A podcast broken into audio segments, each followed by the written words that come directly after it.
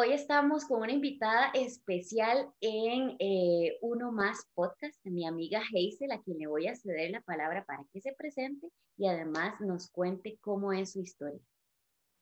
Hola Eve, qué placer poder participar de este podcast.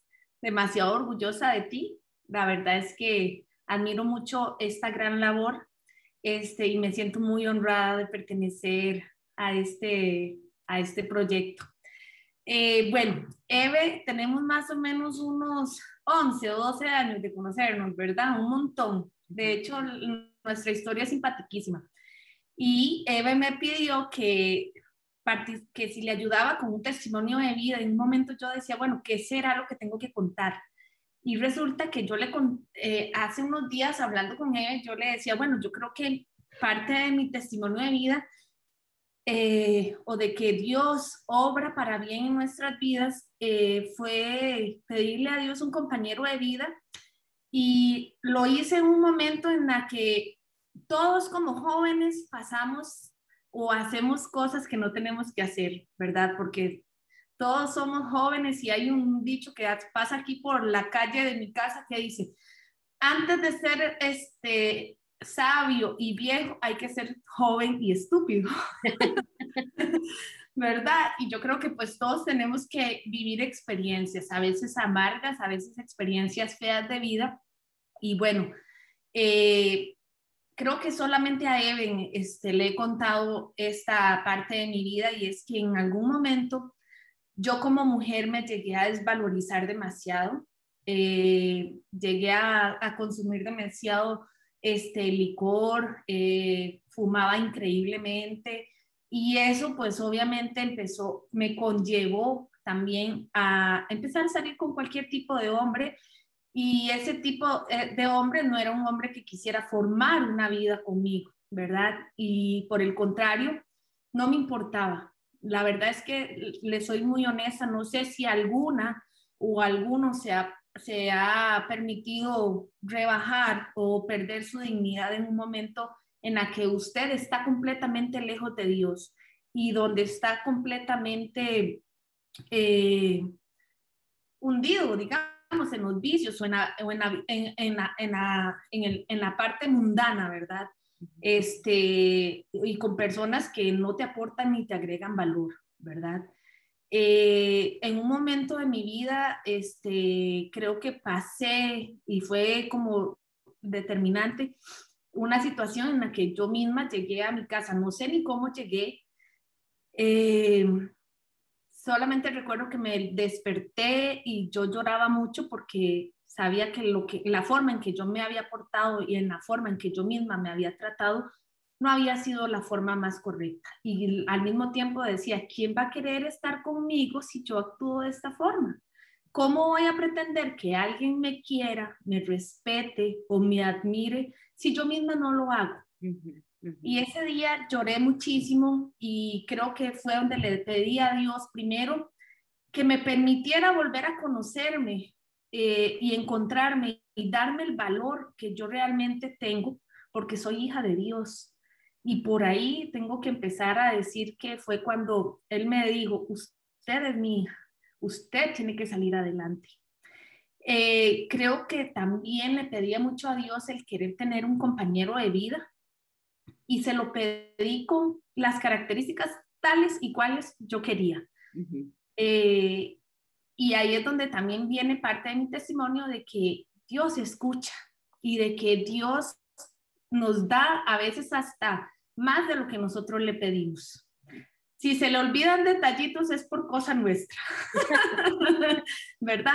Pero sin embargo, vivo agradecida porque yo me acuerdo que yo en ese momento cuando lloré y lloré bastante, pidiéndome primero perdón a mí, reconociendo que yo era una mujer hija de Dios y que lo que la forma en que yo estaba actuando no era la forma correcta. Empezó mi recorrido por darme cuenta que yo quería servirle a él, quería eh, agradarle a él.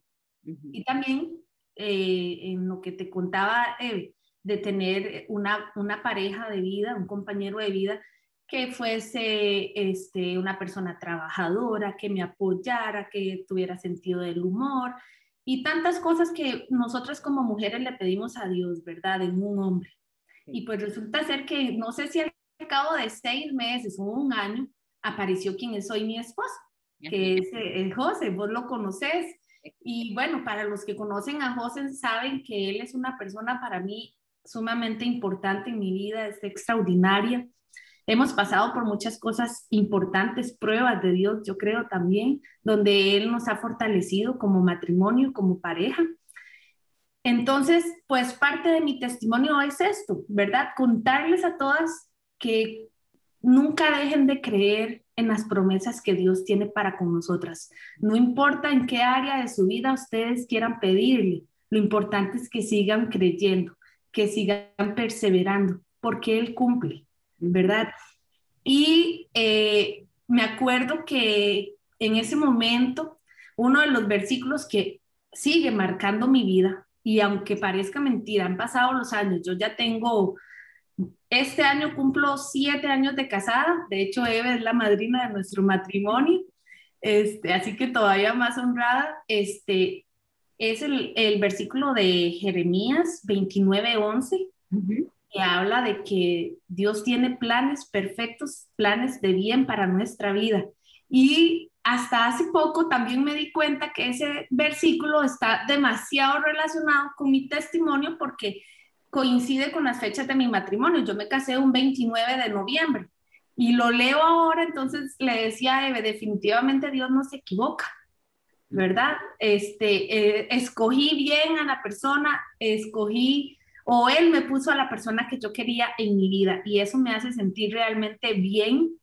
Logré superar muchos obstáculos porque antes tenía baja autoestima, no me gustaba lo que veía en el espejo. Ahora más bien me encanta la mujer que veo y todavía lo que me falta crecer. Miro atrás y digo, oh Hazel, ¿cuánto has crecido? Y todo porque uno debe definitivamente siempre orar, y creer que Dios tiene planes maravillosos para nuestra vida. Entonces, eso es parte de, de, mi testimonio de vida. Creo que todos en algún momento, jóvenes o la situación que estamos pasando, en algún momento todos tenemos que llegar a tocar fondo, ¿verdad? Y, y es ahí cuando se ve la mano de Dios sobrando en tu vida. Eso te iba a decir, hey, cuando tocaste ese punto más bajo, Em, por lo menos para mí, a mí me cuesta pensar en Dios, ¿verdad? Porque me centro y me focalizo únicamente en mí, que es un gran defecto, ¿verdad? Sin embargo, pasa, por mi humanidad pasa. En el momento que tocaste el punto más bajo, cómo las cosas empezaron a cambiar, qué fue lo que, cuál fue el clic que hubo ahí que hizo que cambiaras la mirada y me gustaría saber eso, o sea, ¿qué, ¿qué, fue lo que cambió en vos en ese momento que estabas llorando tanto para volver tus ojos a, a, Dios? en ese momento me sentía extremadamente sola. me, o sea, tenía demasiadas amistades, no puedo decir amigos, tenía muchas amistades, pero me sentía sola. Cuando lloré y, y lo que me hizo el clic fue orar. Y en ese momento yo empecé a sentir paz. Creo que antes de orar lloré hasta quedarme dormida y después que desperté y aún así viéndome toda china y con los ojos hinchados, tuve paz. Yo no sé si en el momento en que yo dormí, Dios me abrazó o qué, pero tuve paz y fue en ese momento donde empecé a orar. Primero empecé a orar por un cambio de vida. No era la Hazel que yo quería hacer, ¿verdad?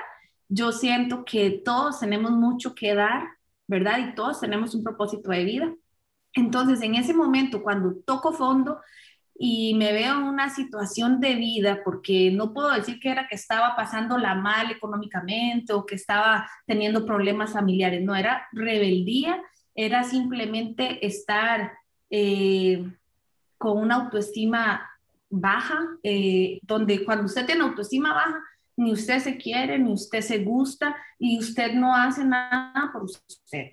¿Verdad? Y por el contrario, lo único que hace es como querer quedarle bien a todo el mundo y usted es la chica buena gente y usted se apunta a los vacilones, a la, a la tomadera de guaro y todo lo demás, ¿verdad? Y hasta te deja de importar todo.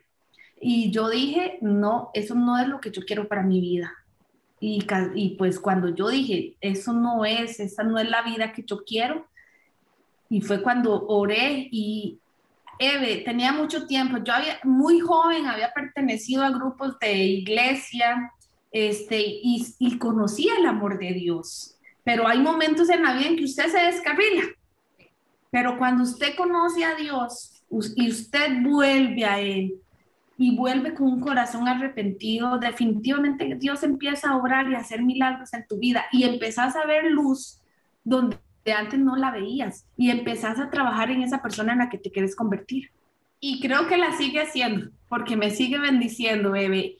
Eh, yo, gracias a Dios, eh, sigo teniendo un matrimonio maravilloso, como todos, tenemos bajas y altas, pero más altas que bajas, ¿verdad? Y hemos aprendido a salir bien y a, y a sobrellevarnos. Entonces, Dios sigue obrando. Yo sé que su propósito en mi vida se sigue cumpliendo o todavía estamos en proceso de hacer cosas mejores. Inclusive esto es parte de su proceso. Tal vez para mucha gente no signifique mucho, pero tal vez alguien diga, uy, madre, yo soy así, no me valoro, me olvidé de que soy hija de Dios o sí estoy cayendo en vicios que no debería estar cayendo, ¿verdad? A veces no nos damos cuenta o a veces no queremos aceptar que tenemos un problema con la bebida o tenemos un problema con el vicio del cigarro o que tenemos un problema con la comida o que tenemos un problema con el teléfono, porque hasta eso es un problema a veces en la vida familiar, ¿verdad? Que usted no se desconecta del teléfono y, y le hablan y le dicen, y eso genera problemas, ya no te, ya no te comunicas. Entonces, no importa el vicio o, el o, la adicción que tengas, uno tiene que salir y la manera de hacerlo es pidiéndole ayuda a Dios y guía a las personas que de verdad te puedan brindar esa ayuda. Definitivamente Dios es extraordinario y definitivamente Él nunca nos va a dejar solos. En algún momento uno puede dudar, o sea, ¿cómo Dios se va a fijar en mí?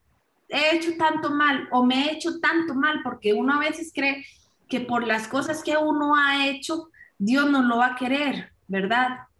Y es todo lo contrario.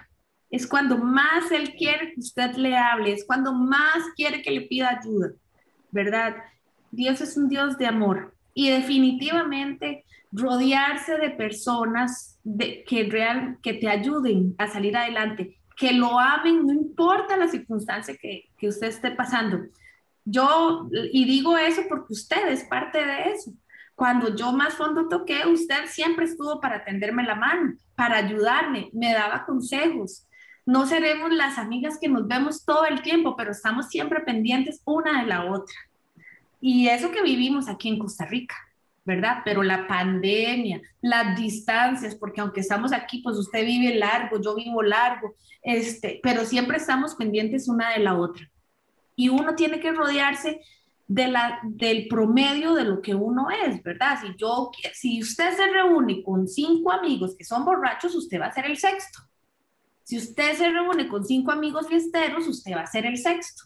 Entonces nosotros somos el promedio de las personas con las que nos reunimos si yo quiero tener a mi lado gente positiva, con actitud eh, que, te, que, te, da buena vibra, pues ese es, el, ese es el tipo de gente con el que yo me tengo que reunir, gente que me aporte, que me dé valor, ¿verdad? Entonces, si alguien está pasando por una situación en la que está tocando fondo, en la que no sabe cómo lidiar con vicios, primero orar y pedirle guía a Dios y empezar a trabajar en, en, en, en uno mismo, ¿verdad? Porque el hacer el cambio nace de uno, ¿verdad? Si yo realmente quiero hacer cambios, soy yo la que tengo que empezar a trabajar en eso, en mi crecimiento, en, en que nadie lo va a hacer por mí. Entonces tengo que empezar a trabajar mi mentalidad, ¿verdad? Y fortalecerla. ¿Cómo la fortalezco? Con pensamientos positivos, con la lectura de la palabra, con hablar con amigos que de verdad te ayuden, te guíen y demás. Y me recuerda un versículo que dice que Dios pone en nosotros el querer como el hacer. Si hay una semillita en esa persona que nos está escuchando, que está tocando fondo, es porque usted tiene en su corazón el querer. Ahora le toca el hacer y esperamos que estos consejos que Hazel acaba de, de decir le ayuden un montón. Muchas gracias, Hazel. Un beso grande. Con mucho gusto, gracias a todos los que nos escucharon. Chao. Vida, chao.